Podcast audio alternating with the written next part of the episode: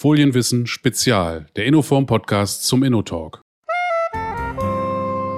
Heute spreche ich mit Urban Buschmann. Er ist über 40 Jahre im Bereich der verpackten Lebensmittel unterwegs bei Firmen wie Unilever oder Frosta und er nimmt uns mit in seine Erkenntnisse zur Gestaltung nachhaltiger Folienverpackung und und das ist wichtig, Papierverpackung. Wir werden sprechen, was ist besser, für welche Anwendung, warum ist es so schwierig, das zu bewerten und wie kann man doch in jedem Unternehmen eine Nachhaltigkeitsbewertung auf Knopfdruck installieren, wenn man es denn möchte. Und wir werden auch die Frage beantworten, warum das jeder machen sollte. Seien Sie gespannt auf das Interview mit Urban Buschmann freue mich auf äh, Urban Buschmann äh, im heutigen Innoform-Podcast. Herr Buschmann, stellen Sie sich ganz kurz vor, wie kommen Sie zu flexiblen Verpackungen und was haben Sie da eigentlich mit zu tun? Ja, äh, ich bin von Haus aus äh, Lebensmittelingenieur. Studiert habe ich in Breslau und in Stuttgart. Äh, an jeweils äh, als, als Diplom-Ingenieur äh, äh, abgeschlossen, das Studium, und äh, bin ich dann äh, in der heutigen Zeit 42 Jahre im Berufsleben gewesen 20 Jahre grob bei Unilever, in Deutschland bei Langnese Iglo und jetzt die letzten 22 Jahre bei Frosta in Bremerhaven. Das ist ja ein toller Werdegang, das wünschen sich viele Absolventen. Äh, Absolventen. Was ähm, macht Sie denn besonders stolz, wenn Sie jetzt die letzten 40 Jahre zurückblicken? Ja, also ähm, was mich besonders stolz macht, ich hatte äh, vielleicht was, wo ich besonders Glück hatte. Ich, ich habe das Glück gehabt, dass ich fast die ganze Zeit in Forschung und Entwicklung gearbeitet hatte war ich sehr viel international unterwegs, bei Frosta jetzt sowieso, aber auch früher bei Unilever, wo in jedem Land Europas praktisch eine produzierende äh, Stätte sich befindet, war hochinteressant und konnte ich vieles bewegen. Und was mich besonders stolz macht, ich habe viele technische Entwicklungen gemacht mit Patenten,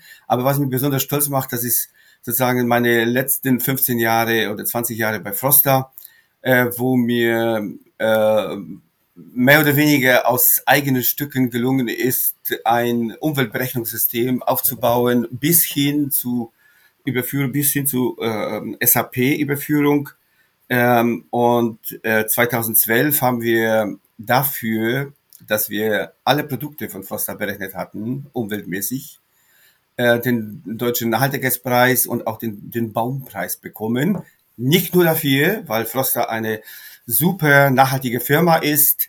Aber das war ein äh, deutlicher Beitrag und wir waren wahrscheinlich weltweit die ersten, die überhaupt Produkte zu der Zeit schon so vollständig berechnet haben. Genau darüber wollen wir auch sprechen, Herr Buschmann. Wir wollen das ganze äh, Gebiet Nachhaltigkeit mal so ein bisschen ganzheitlicher wirklich angehen. Aber was bedeutet eigentlich ein ganzheitlicher Ansatz, wenn wir um, über Verpackungen reden? Sind Verpackungen nicht grundsätzlich eigentlich sowieso immer nachhaltig? Äh, nicht unbedingt. Ähm, also diese meine nachhaltigen äh, Arbeiten an Verpackung fingen eigentlich mit diesen mit diesen Projekten, die die mit der Berechnung der Umweltzusammenhänge der, der Lebensmittel ähm, an, ähm, äh, indem ich die Grundlagen hatte, zu erkennen, was denn nun nachhaltig ist oder nicht. Natürlich Gespräche mit WWF oder sowas haben auch noch geholfen dabei. Das war ganz wichtig. Aber äh, dieses Gefühl, dass man irgendwas nachdenken konnte, ähm, ähm, wie bei, wir kommen da, da, da zum Schluss da drauf, wie beim finanziellen Controlling. Ich kann was unternehmen, wenn ich berechnen kann. Wenn ich nichts berechnen kann, kann ich nichts unternehmen. Was soll ich denn unternehmen? Ja, und, ähm, und das war eigentlich der ganz Schlüssel, ein Schlüsselerlebnis ähm, ähm, für mich oder Schlüsselentwicklung für mich, der mich auch in die nachhaltige Entwicklung, äh, Verpackung äh, geführt hat. Wir sind uns ja wieder über den Weg gelaufen beim BDVI. Da habe ich einen Beitrag gemacht, Papier und Plastik kein Gegensatz. Und da haben Sie sich zu Wort gemeldet. Und das ist eigentlich der Anstoß ja gewesen. Das interessiert unsere Zuhörer natürlich auch immer. Wie kommen die eigentlich immer auf, an die, an die äh, Gesprächspartner? Äh, der Anstoß gewesen, dass wir mal über das Thema Nachhaltigkeit sprechen, weil Sie hatten unheimlich gute Argumente für Papier. Und so, es gibt auch unheimlich gute Argumente für Plastik. Aber äh, vorweg vielleicht noch ein bisschen zur Systematik. An welcher Stufe der, Entscheid der Entstehung von Nutzen einer Verpackung kann die Umwelt denn überhaupt negativ beeinflusst werden? Ja, die kann eigentlich schon bei dem, bei dem Entstehen der Verpackung, äh, bei dem Entstehen des Rohstoffs für die Verpackung äh, beeinflusst werden. Natürlich, wenn wir äh, Kunststoffe aus Erdöl nehmen, dann ist es für jeden offensichtlich, wo das herkommt. Aber schon Bio-Kunststoffe äh, haben einen sozusagen einen Werdegang davor, der nicht so offensichtlich ist und der tiefer untersucht werden müsste, falls man sozusagen die Vorteile davon herausstellen will. Und äh, nicht nur Klimavorteile, sondern äh, Landwirtschaft bedeutet viel, viel mehr. Biodiversität, äh, Ansammlung von Nährstoffen im Boden, äh, Wasserverbrauch etc. etc. Also viele, viele Zusammenhänge, die man äh, sozusagen zusammenfassen muss, wenn man darüber Aussagen machen kann. Später natürlich, das ist der erste Schritt, später natürlich die Interaktion mit dem Lebensmittel, wenn das Lebensmittel sind oder mit dem Produkt, äh, aber dann Recyclingfähigkeit, nicht? Und Recyclingfähigkeit bedeutet nicht nur sagen so die stoffliche Verwertung, das ist das Allerwichtigste, ähm, äh, aber auch äh, was passiert mit den äh, gesamten gelösten Stoffen, die neben dem Recycling in die Umwelt gehen. Das ist etwas, was jetzt im Entstehen ist und äh, ich mache jede Wette, dass in zwei Jahren die Recyclingsbewertungsmethoden, wenn sich nicht nur auf die stoffliche Verwertung beziehen, sondern auch auf die Reste, die irgendwo mit dem Abwasser weggehen. Ja, das ist ein ganz wichtiger Punkt. Und was Recyclingfähigkeit äh, betrifft, die Berechnungen hier, äh, wenn man die vernünftig durchführt, machen einem so massiv die Augen auf, wie wichtig die, die stoffliche Verwertung ist gegenüber zum Beispiel Verbrennung. Das ist so offensichtlich. Oder Deponieren, das haben wir in Deutschland nicht mehr, aber in vielen Ländern Europa ist, wird das noch betrieben. In, in manchen ein Drittel, ein Drittel, ein Drittel, ein Drittel stofflich, äh, äh, energetisch und, und deponieren. Und das ist etwas, wenn man das, es gibt mittlerweile gute Grund, Grunddaten in, in Ecoinvent und Tabellen, wo man das sehr gut berechnet. Und wenn man das berechnet hat, dann wird man sofort aufstehen, sagen, wir müssen die Recyclingfähigkeit dramatisch erhöhen. Ja, nicht nur bisschen peu à peu, sondern dramatisch erhöhen. Nicht? Weil das andere, weil, weil wir kaum Gewinne haben aus dem ganzen Recyclingprozess, wenn wir, wenn wir äh, bei den 47 Prozent Recyclingfähigkeit bleiben, wie jetzt bei Kunststoffen. Genau, bei Kunststoff ist ja gerade die Recyclingquote auch besonders niedrig, Herr Buschmann. Und äh, darüber haben wir uns auch ein bisschen äh, unterhalten beim BDVI. Aber ähm, wir gucken ja heute sehr stark auf Carbon Footprint. Sie sagen jetzt, es sind auch viele andere Größen mindestens genauso wichtig oder noch wichtiger. Aber wie kann man denn jetzt als zum Beispiel Lebensmittelhersteller, dessen Hauptaufgabe ist ja ist, Lebensmittel herzustellen. Wie kann man denn diese Einflüsse einfach, aber doch tief bewerten? Wie machen Sie das? Ja, ähm, natürlich gibt es ähm, Beratungsinstitute, die sowas ähm, äh, mit einem High-Tech-wissenschaftlichen Methoden durchführen können. Ähm, ich habe meine Zeit mich auf den Weg gemacht mit Unterstützung äh, von namenhaften Instituten habe ich als, als Forscher so ein bisschen die ganze äh, sehr hochwissenschaftliche Methodik auf eine ein, ganz einfache Ebene der Industrie gebracht. Die Industrie hat keine Zeit, sich damit zu beschäftigen. Die Industrie hat keinen Manpower, um Forscher, also insbesondere Mittelstand, ja, um Forscher so, so arbeiten zu lassen. Und das ist eigentlich meine, meine, äh, mein Hobby gewesen oder wie auch immer, mein Ansporn, das auf so eine Ebene zu bringen, dass man die Dinge doch berechnen kann das Wissenschaftliche bleibt aber in meinem System nach wie vor da, nur im Hintergrund. Aber der Bediener hat eine sehr einfache Oberfläche. Äh, er muss das natürlich verstehen dann auch, aber er kann Produkte berechnen innerhalb von einer halben Stunde. Er kann Firma Rückzug berechnen, falls für, als Basis für Nachhaltigkeitsbericht oder, oder andere Sachen. Und das ist eigentlich das, das Allerwichtigste, dass Firmen sich sozusagen auf den Weg machen und äh, äh jetzt sprechen wir über Verpackung, aber nicht nur über Verpackung, äh, äh, auf den Weg machen in Richtung von, von äh, Einrichtung von Umweltkontrolle im Haus. Ja, das einmal zu berechnen von außen, das ist nicht zukunftsfähig. Das ist wirklich nicht, also ich sage immer, äh, wenn eine Firma eine, ein finanzielles Controlling nicht machen würde, dann ist sie in zwei Jahren pleite, weil sie gar nicht weiß, was sie tut. Finanzielles Controlling machen wir jede Woche, bis zu jede Woche nach jeder Produktion und sowas dann. So, und die Welt geht zugrunde und kaum jemand macht, außer großen Firmen vielleicht, Umweltcontrolling. Das ist eine ganz, ganz wichtige Sache. Dabei ist es so einfach, nicht? Und äh, so bisschen äh, ähm, werbemäßig für mein System. Mein System ist hat irgendwie kaum Folgekosten. Wir kommen gleich noch im Detail auf Ihr System. Ich habe vor kurzem einen ähm, Podcast aufgenommen mit äh, Benedikt Kauertz vom IFOI-Institut und er hat äh, mir beschrieben, dass er zu einem ganz normalen Getränkekarton mit sechs verschiedenen Füllgütern mehrere Jahre an einer Lifecycle-Analysis gearbeitet hat. Und als er dann fertig war, hat er Schimpfe gekriegt über die Ergebnisse, die wären nicht haltbar. Also da sieht man schon, in welchem Dilemma man ist. Äh, wie machen Sie das denn mit Ihrem System? Also welche ähm, Schlüsse kann man denn überhaupt ziehen aus Ihrem System? Sind sie auch so genau wie Benedikt Kauertz oder wie funktioniert das? Äh, ja, also in meinem System ist das, ist das auch so, so genau. Äh, nur ähm, mein System setzt ähm, speziell dort in der Industrie, wo der Fachmann, der technische Fachmann sitzt. Ja, wo der technische Fachmann, das ist eine ganz wichtige Sache. Wenn ich als Wissenschaftler fern von der Praxis sitzen würde, dann kann ich natürlich nicht viel berechnen. Aber wenn ich mitten in der Industrie sitze und ich habe jeden Tag die Probleme, dann kann ich auch, das sagen viele Professoren, die sagen, wenn die auf uns Industrie gucken und wir machen auch Forschung, viel in der Industrie, mit Patenten und sowas, wie machen sie das? Ja, ich habe immer geantwortet, ja, ich habe die Probleme.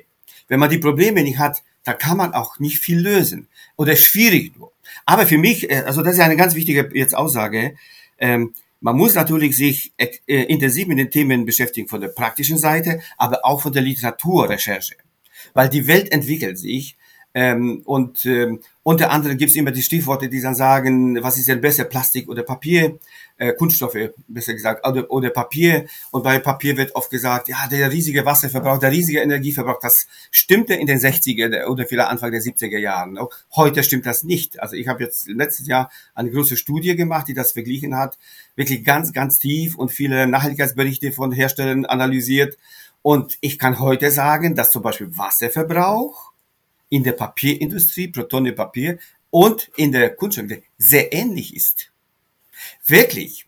Weil die, weil die Papierindustrie sich so entwickelt hat, äh, mit Umkehrosmose für Wasserreinigung, mit x-fachen Wiederverwendung der, des Wassers, äh, die Flüsse, die, wo die Papierfabriken noch stehen, sind klar sauber. Da ist kein, kein Verschmutzung oder sowas. Also das muss man wissen und äh, und äh, die die die die Sachen, die man wieder immer wieder in der Presse dann wiederholt, das ist sehr schwierig. Deswegen ich heute heute sehe ich die beiden Materialien, darüber sprechen wir heute nicht als Konkurrent zueinander, sondern als als Ergänzung. Aber wichtig Ergänzung nicht, dass man eines mit dem anderen verklebt und dann sozusagen den Verbraucher Papier vorgaukelt und insbesondere dann hat man halb halb Papier und Plastik.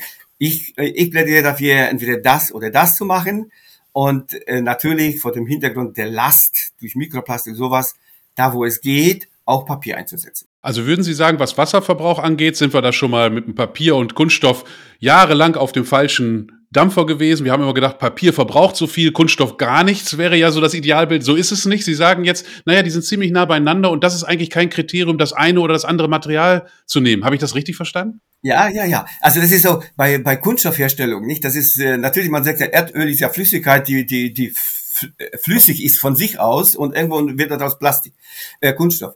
Das ist natürlich schon, aber da sind auch Kühlungsprozesse unterwegs.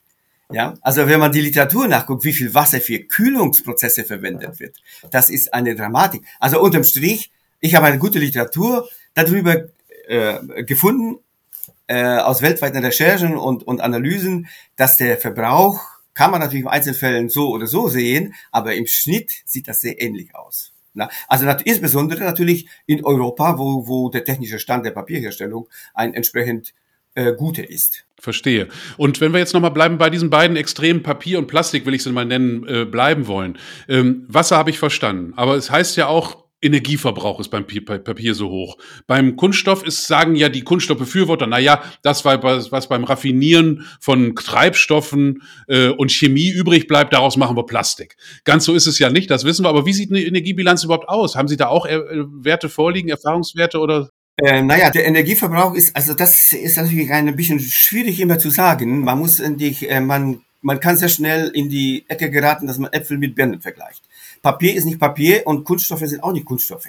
Also Papier ist zum Beispiel so, gebleichtes Papier, hochverarbeitetes Papier und ein sehr einfaches, ungebleichtes Papier haben eine Klimaauswirkung fast um die Hälfte, also das ungebleichte, um die, um die Hälfte kleiner als, als das andere. Ja?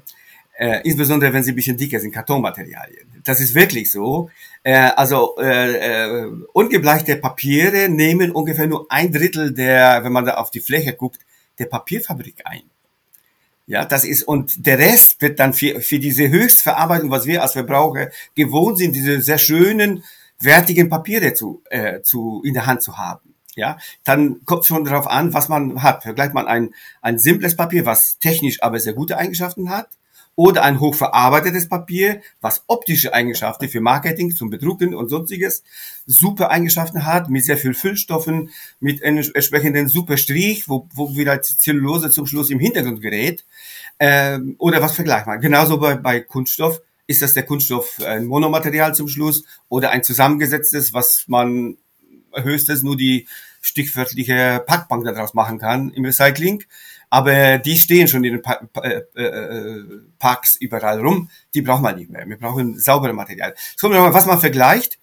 Äh, und, ähm, und man kann solche und solche Sachen rausrechnen. Wenn Sie die, die gut verarbeiteten Papiere äh, mit Kunststoff verbreiten, dann wird der Kunststoff etwas besser sein. Wenn Sie die äh, ungebleichten Papiere vergleichen, die technisch sehr gut sind, muss ich sagen, weil die Zellulose in extrem gutem Zustand ist, durch Fehlen dieser, dieser maximalen Verarbeitung, dann sind die besser als Kunststoff.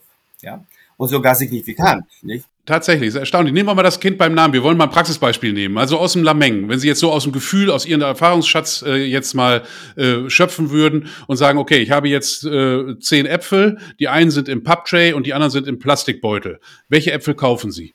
Äh, das kann man auch wieder nicht. Äh, sehen Sie, da kommen wir auf das ganzheitliche, äh, äh, den ganzheitlichen Vergleich.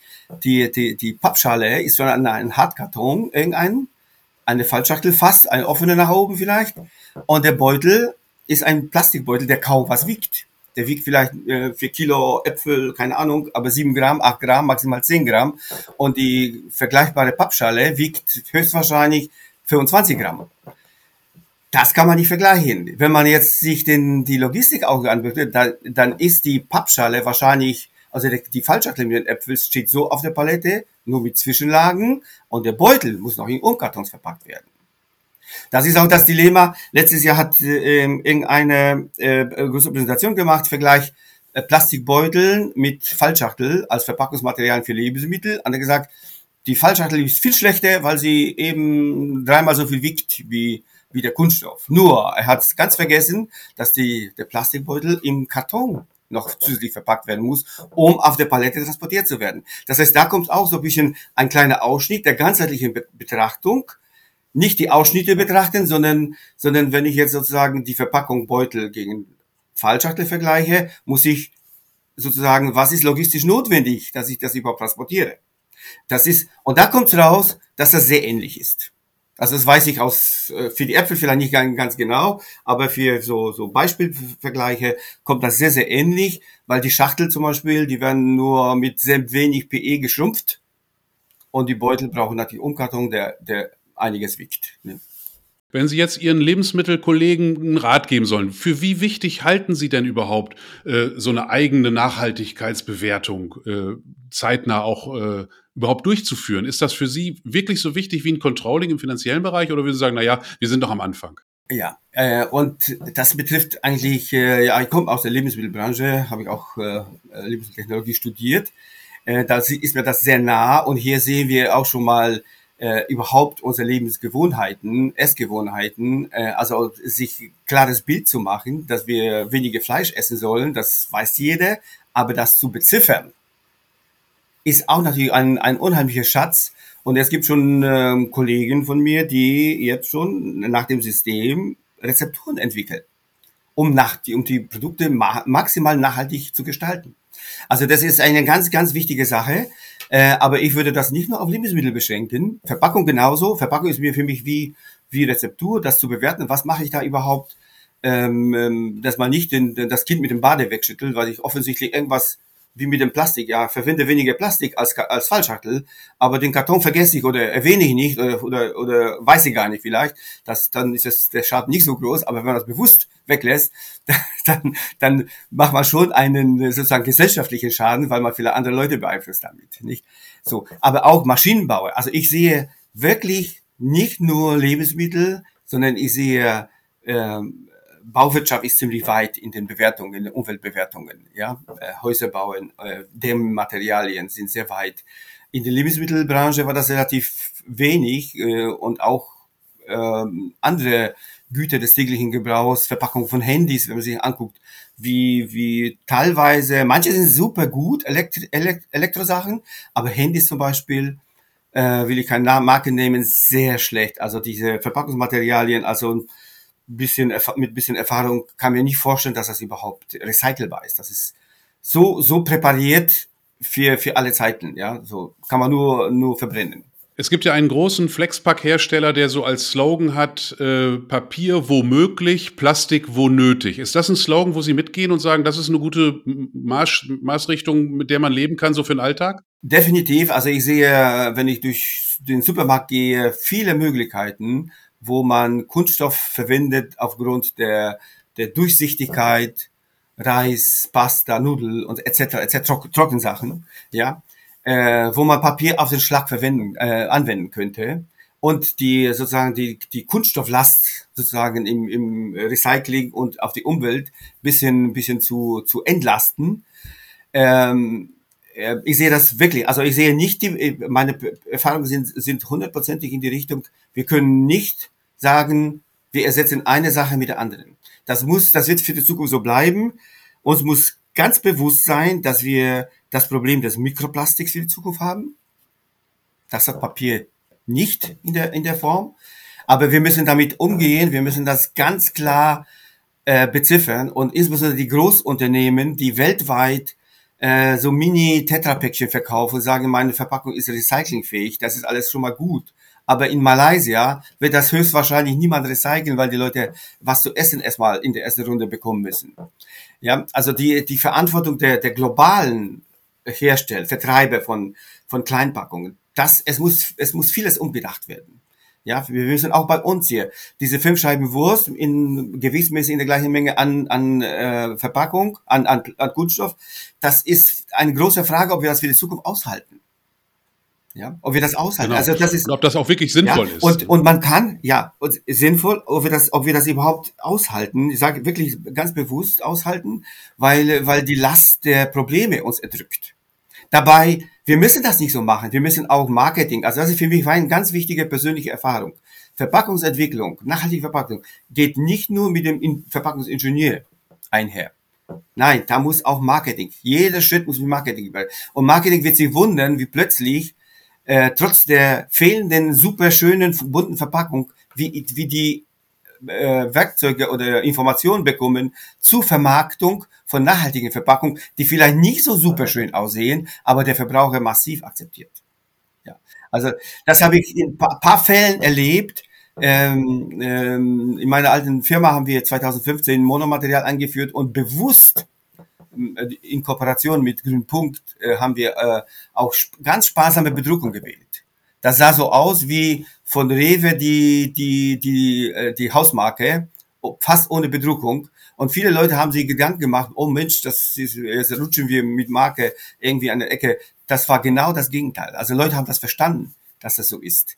Ja. Und das war ein deutlicher Beitrag zum Recyclingfähigkeit, damit die Farben, die so bunt waren vorher, nicht das Rezyklat einfärben. Nicht so sehr einfärben. Nur das Nötigste. Und das ist für Marketing wirklich für die Zukunft, das ist vielen noch nicht bewusst, wenn ich mich so umgucke, wie, wie bunt, wie, wie hübsch die Verpackungen sind. Die, der Verbraucher ist heute, glaube ich, schon, der hat, der ist schon ein Stück weiter, der hat schon umgedacht. Und es gibt natürlich auch viel Greenwashing. Jetzt, das bringt mir nämlich eigentlich so ein bisschen auch zur nächsten Frage. Was raten Sie eigentlich Markenartiklern, wenn Sie sagen, okay, ich habe das verstanden, Papier ist vom Prinzip her harmloser, will ich es mal nennen, äh, hat vielleicht Vorteile auch für Marketing. Was raten Sie so einem Markenartikler äh, bezüglich auf Risikoeinschätzung? Was kann da alles schiefgehen? Worauf muss er achten? Sie hatten Marketing genannt, Sie hatten Maschine genannt. Ist das dieses Spannungsfeld? Äh, ja, also diese, diese Kunststoff-Papier-Verbunde, das würde ich absolut abraten. Das wird vielleicht noch halbes Jahr, ein Jahr gehen, dass die Leute äh, es nicht kapieren, was, der, was der Verbraucher da kauft. Aber mittelfristig ist das eine Katastrophe. Entweder das oder das. Wenn Papier geht, dann Papier. Und wenn Papier nicht geht, dann Kunststoff. Und das vernünftig erklären dem Verbraucher. Vernünftig erklären, vernünftige äh, auch äh, Entsorgungszeichen, Hinweise. Es gibt so viele vermeintliche Papierverpackung auf, der, auf, der, auf dem Markt, wo überhaupt nicht steht, was das ist. Dabei ist da 30% Kunststoff da drauf.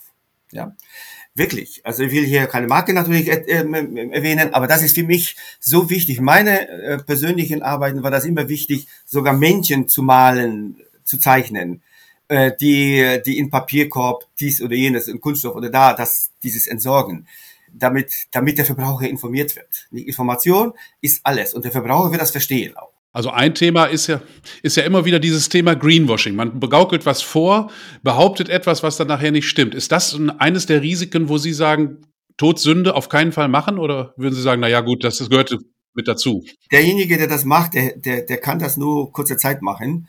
Kurzer Gewinne. Ähm, äh, und äh, mittelfristig ist das nicht auszuhalten.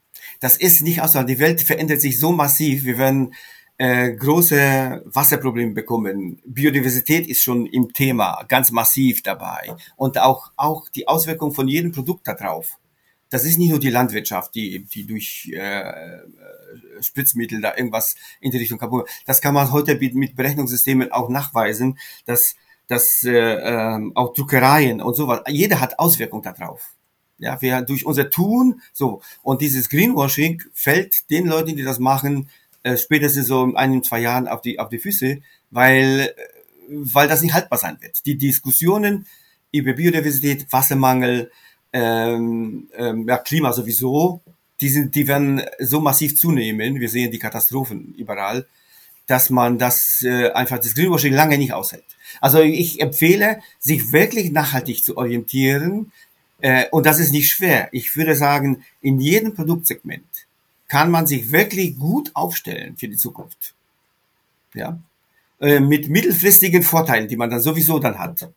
Nicht? Und äh, jetzt ist die, die letzte, ähm, letzte Eisenbahn, würde ich sagen, äh, Firmen, die wie Werner und Merz oder meine bisherige Firma Frost hat, die sich sehr frühzeitig schon nachhaltig ausgerichtet hat und, und äh, durch und durch die, äh, die Gedanken äh, mit Marketing, mit Entwicklung vorangetrieben hat, ähm, äh, die sind schon lange unterwegs, für die ist das ein, ein normales tägliches Brot mittlerweile. Aber ich würde sagen, für Firmen, die das noch nicht gemacht haben, jetzt ist das der Punkt, wo man jetzt unbedingt starten soll und nicht warten nochmal, bis der Gesetzgeber 2024 äh, die Firmen zwingt für CSRD, das Stichwort Berichterstattung, europäische Berichts Nachhaltigkeitsberichterstattung, wo man jeder gezwungen wird, ab 50 Millionen und auf 250 Mitarbeiter.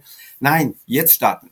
Jetzt anfangen, sich Hilfe holen, alle, alleine ist man oft oft aufgeschmissen, wenn man wenn man ähm, äh, nicht so groß ist, nicht und und äh, durchdiskutieren, was man tut und und die Wege eben organisieren für die Zukunft. Mir fällt dabei noch ein sehr trauriges Beispiel ein. Wir haben mit äh, einigen Kunden äh, Monomaterialentwicklung gemacht. Das war jetzt nun Kunststoff, hat jetzt nichts mit Papier zu tun, aber ist ja schon mal der richtige Weg, habe ich Ihren Worten entnommen. Besser Monomaterial als Multimaterial, allein der Recyclingfähigkeit ein bisschen ähm, ähm, auch äh, unter die Arme zu greifen. Und diese Produkte sind nur alle fertig entwickelt und ruhen jetzt in der Schublade und die sind am Einkauf gescheitert, weil die einfach teurer waren als die heutigen, natürlich viel größeren Maßstäben hergestellten Multimaterialverpackung. Was raten Sie so einem äh, Markenartikler vielleicht, der sagt, ich habe das eigentlich, ich möchte Recyclingfähigkeit draufdrucken, aber es bezahlt mir keiner. Was sagen Sie dem? Naja, ich, ja, also ich habe das, das Umgekehrte äh, erlebt. Ich habe erlebt, dass der Verbraucher das bezahlt hat. Ich glaube, man muss sich auf den Weg machen. Man muss das auch erklären. Und der Verbraucher wird das verstehen. Also wissen Sie vielleicht nicht der Verbraucher. Meine Erfahrungen sind, der Handel ist als, als Nadelöhr zum Verbraucher. Der Verbraucher oft versteht viele Sachen nicht.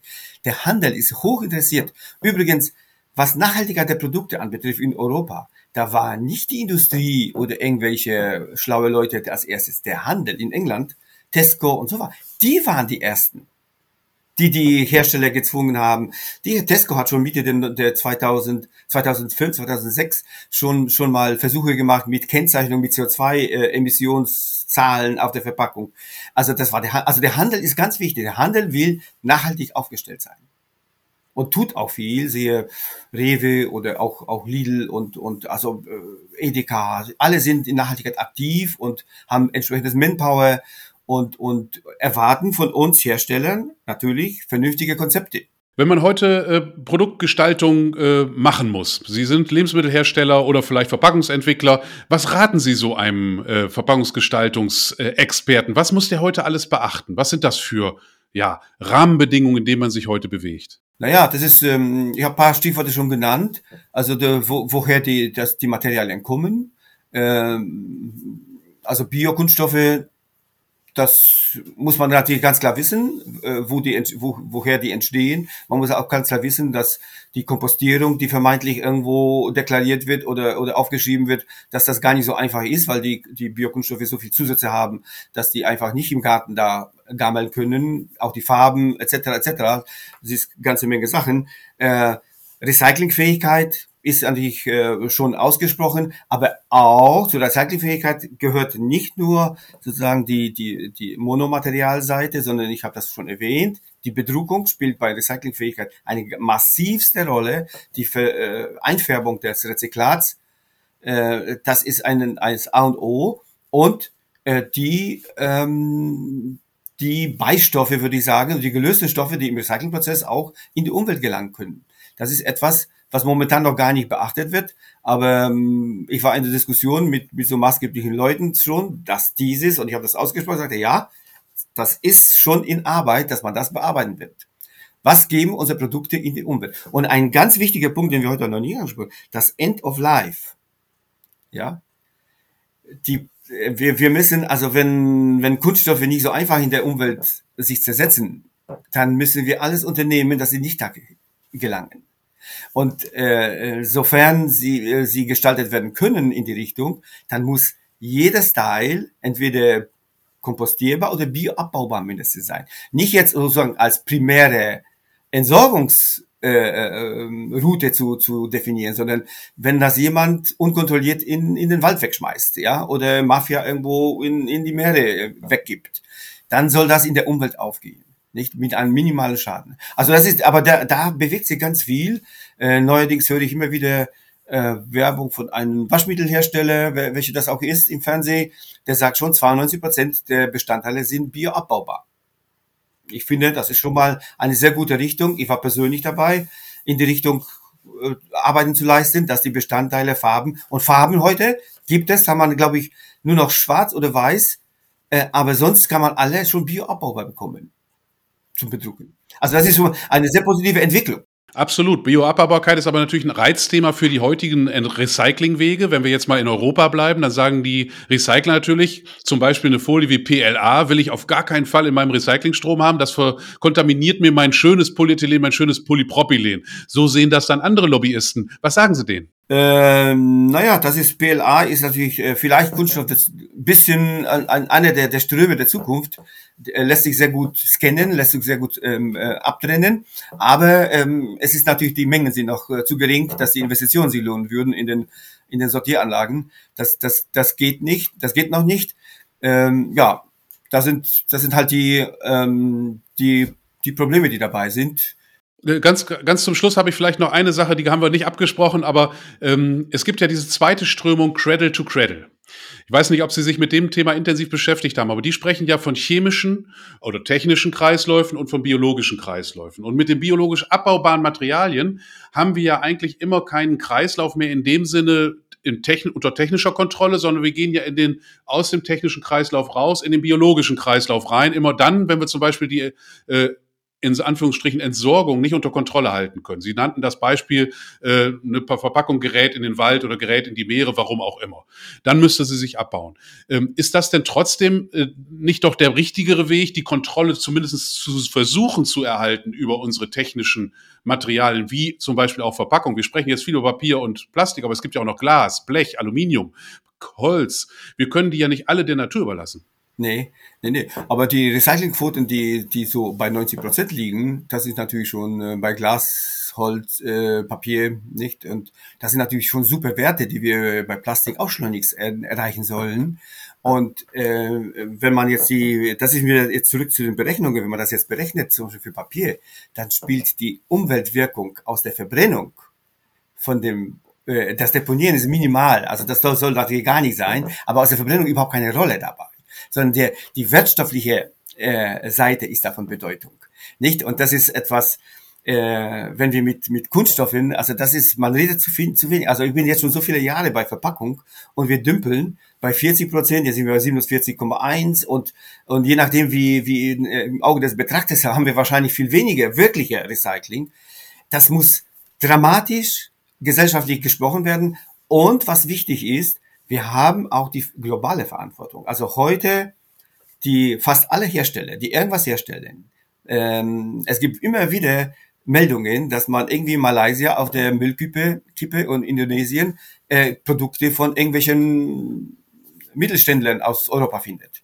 Ja, äh, geschweige die großen, ja, Schweizer und, und amerikanische Konzerne nicht, die da das, das 90 Prozent davon dann ausmachen. Aber wir müssen global, wir müssen Verantwortung übernehmen, äh, äh, wir müssen die Verpackung so gestalten, dass man, dass man diese Mini-Mini, auch so schön das auch ist, und auch der Verbraucher das will.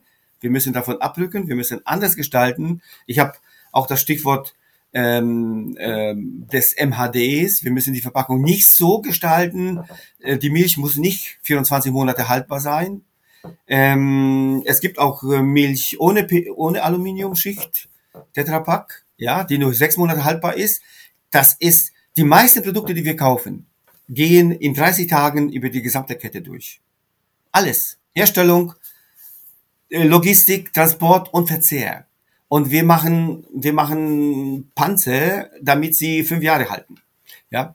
So, und das muss nicht sein, das muss bewusst den, den, den Verbrauchern bewusst sein, den Herstellern bewusst sein. Der Handel ist natürlich hier, er nimmt hier eine Schlüsselrolle dabei. Haben Sie das Gefühl, dass der Handel diese Schlüsselposition auch einnimmt? Ich habe das Gefühl, die letzten zehn Jahre hat er sich stark gewandelt, hat sich stark bewegt und hat auch Kompetenz aufgebaut. Weil man muss natürlich, um all das zu überblicken, auch Kompetenz haben. Der Handler, Handel war ja früher wirklich ein Handel. Und heute ist es eigentlich ein Verpackungsberater, ein Lebensmittelexperte, ein Produktexperte und auch noch ein Konsumentenexperte. Und dann kann er auch noch Geschäfte bauen und äh, diese auch noch äh, so gestalten, dass möglichst der Absatz äh, hoch ist und die Regale immer voll. Äh, hat der Handel sich wirklich in Richtung Nachhaltigkeit schon bewegt aus Ihrer Sicht oder ja. ist da noch Handlungsbedarf? Ja, definitiv. Also ich habe an, an vielen Veranstaltungen von auch von äh, von Aldi, von Lidl, also im Laufe meiner, meiner letzten Jahre teilgenommen.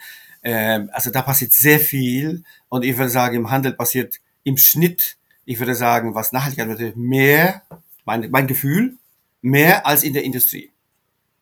Also die, äh, ich glaube, äh, wenn, wenn die, die Hersteller an den Handel herantreten und äh, mit vernünftigen Lösungen, mit vernünftigen Gesprächsmaterialien, äh, dann findet man offene Ohren. Also ich finde, ich habe, ich war so oft erstaunt, welche, welches Know-how-Stand da schon da, äh, vorhanden ist. Das ist ein schönes Schlusswort, Herr Buschmann. Danach kann fast nichts kommen. Ich sage ganz herzlich Dankeschön für diese wirklichen Einblicke hinter die Kulissen eines äh, Verpackungsgestalters eines Lebensmittelkonzerns oder sogar von zwei Lebensmittelkonzernen mit über 40 Jahren Erfahrung. Das war wirklich toll. Ganz herzlichen Dank. Wir sehen uns sicherlich bald mal wieder, vielleicht beim InnoTalk oder wo auch immer. Würde mich freuen. Danke für dieses Interview. Bitteschön, Herr Schröder. Bis demnächst wieder.